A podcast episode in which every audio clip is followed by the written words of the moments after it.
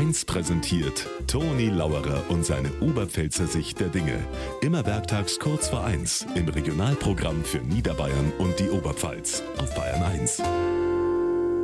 Jetzt ist soweit. Mein letzter Beitrag. Zuerst einmal danke, danke, danke an alle Hörerinnen und Hörer, dass wir ungefähr 5000 Mal zugehört haben und hoffentlich auch ein bisschen geschmunzelt haben. Wenn du jeden Tag auf so einen erfolgreichen Radiosender kommst, dann wirst du natürlich bekannter.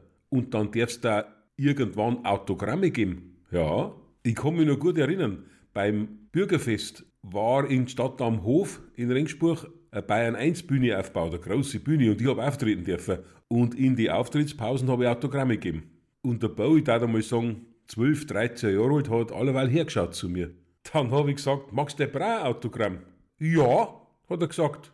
Hast du eins vom Günter Grünwald da? Da habe ich mir gedacht, schau her, Toni, es gibt noch bekanntere als die. Für Gott miteinander.